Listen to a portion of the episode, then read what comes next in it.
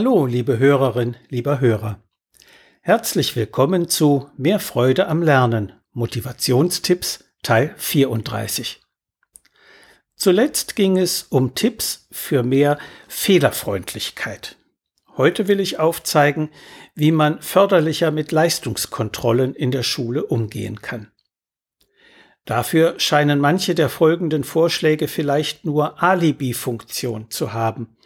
Dennoch können sie Schülern durchaus dabei helfen, schriftliche, mündliche und praktische Leistungen als Momentaufnahmen innerhalb ihres persönlichen schulischen Entwicklungsprozesses zu sehen. Geben Sie bei Leistungsfeststellungen, ob in Punkten oder in Fehlern gemessen, immer den Prozentsatz der richtigen Lösungen an, so dass Schüler sich daran orientieren können, wie nahe sie bereits an 100 Prozent liegen. Für die meisten Fächer können überdauernd gültige Prozentnotenrelationen definiert werden, zum Beispiel in dieser weitgehend linearen Abstufung. 100 bis 85 Prozent Note 1. 84 bis 69 Prozent Note 2. 68 bis 53 Prozent Note 3. 52 bis 37 Prozent Note 4. 36 bis 21 Prozent Note 5. 20 Prozent und weniger Note 6. Ein solches Verfahren erhöht die Transparenz für die Schüler und führt zu besserer Abstimmung innerhalb des Kollegiums, das in aller Regel unterschiedlichste und teilweise nicht einmal persönlich widerspruchsfreie Maßstäbe praktiziert.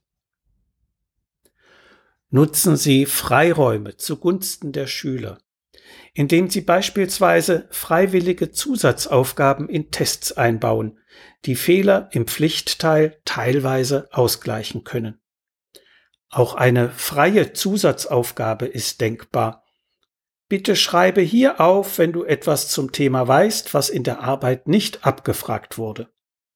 Es geht schließlich darum, den Schülern Gelegenheit zur Präsentation ihres Wissens zu geben und nicht um den entmutigenden Nachweis ihres Nichtwissens. Das Prinzip zeigt, was ihr könnt, legt auch die Idee nahe, den Zeitpunkt der Leistungskontrollen zu flexibilisieren.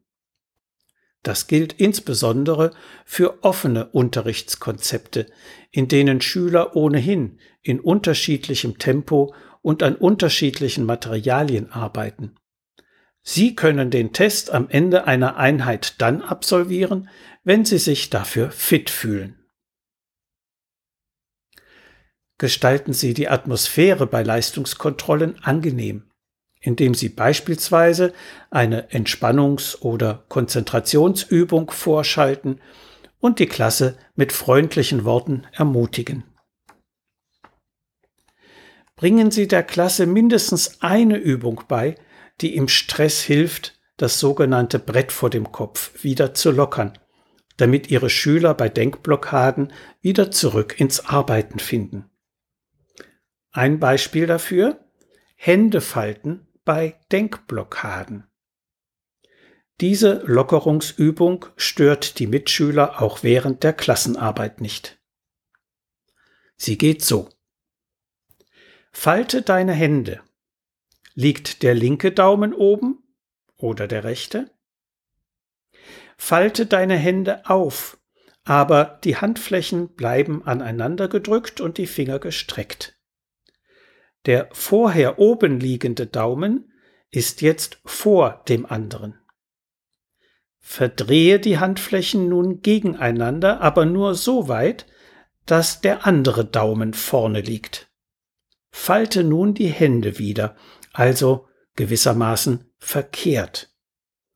Das fühlt sich anfangs ungewohnt an. Knete die gefalteten Hände dreimal. Falte nun 20 Mal hin und her und knete bei jedem Falten die Finger dreimal. Das dauert insgesamt ungefähr eine Minute. Danach kannst du wieder klar denken. So viel für heute. Sie finden viele weitere hilfreiche Tipps und Informationen in meinem Buch Mehr Freude am Lernen. So motivieren Sie Ihr Kind. Medu Verlag Dreieich. Wenn Sie Fragen zur Schule und Lernen haben oder meine sonstigen Bücher und Materialien bestellen möchten, können Sie gerne über meine E-Mail-Adresse info at schulberatungsservice.de oder über die Webseite www.schulberatungsservice.de Kontakt mit mir aufnehmen. Bis die Tage und bleiben Sie gesund. Ihr Detlef Träbert